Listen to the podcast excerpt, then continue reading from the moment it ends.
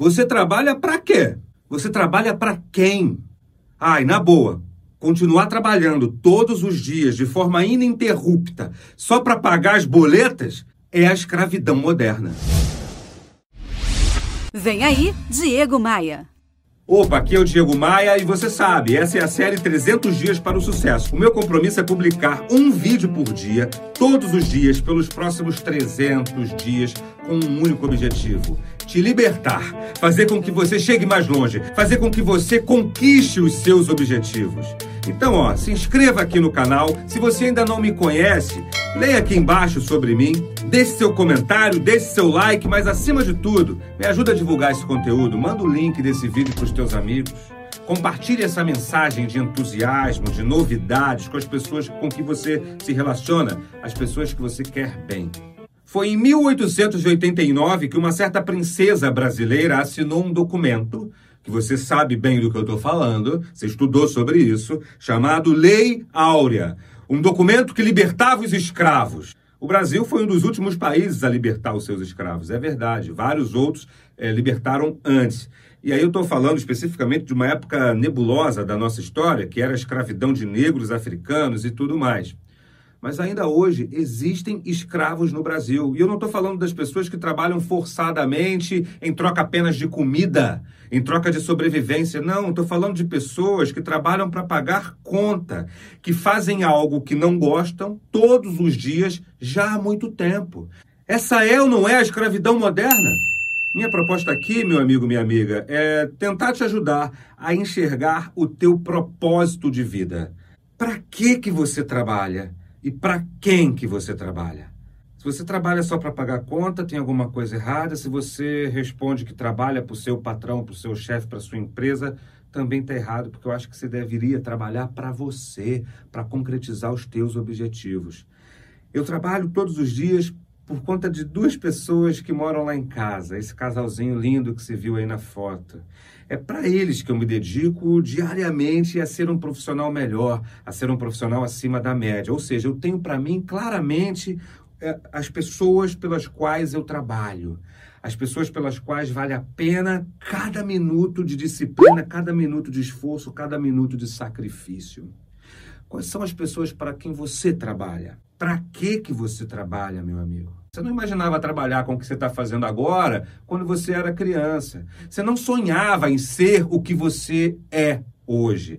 A maioria de nós brasileiros, a maioria de nós vive dessa forma, trabalha com algo que a vida impulsionou, que a vida empurrou. Fazer disso algo sofrido, fazer disso algo dificultoso, vai fazer você pagar a conta, e mês que vem chega mais conta. Aí você tira férias, paga a conta com o dinheiro das férias, espera o décimo terceiro, paga as boletas com o décimo terceiro. Para que que você trabalha? Qual é o seu propósito de vida? Você acorda todos os dias de manhã para ir aí para o trabalho? Para fazer o quê, cara? E não, eu não quero que você jogue tudo para o alto e vá morar na praia. É, eu conheço uma pessoa que, que fala que se tudo der ruim, vai vender cerveja na Ilha Grande. Não estou falando disso, de abandonar tudo que você conquistou até aqui. Eu estou te dizendo que trabalhar sem propósito é chegar é, no futuro próximo e ter a sensação de que a vida passou e que você só foi mais um espectador da vida, ao invés de ser um protagonista da sua própria vida. Identificar o propósito não é algo simples, mas é algo possível. A primeira coisa que você deve fazer é, é trabalhar para identificar as coisas que te trazem prazer profissionalmente falando. Agora, fique claro, nós sempre teremos alguma coisa que a gente não gosta no nosso trabalho.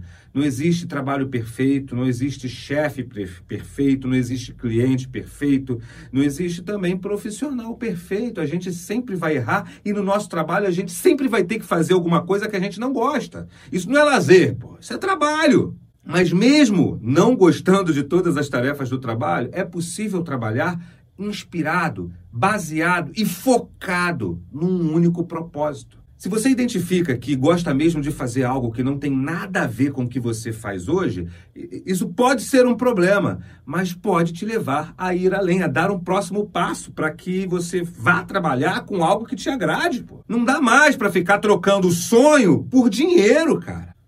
Mas se você também não consegue identificar aí claramente qual é o seu propósito, qual é o trabalho pelo qual o seu coração bate mais forte, qual é o trabalho que pode te inspirar, pensa no seguinte: trabalhe para dar o seu melhor e para ser um profissional melhor a cada dia.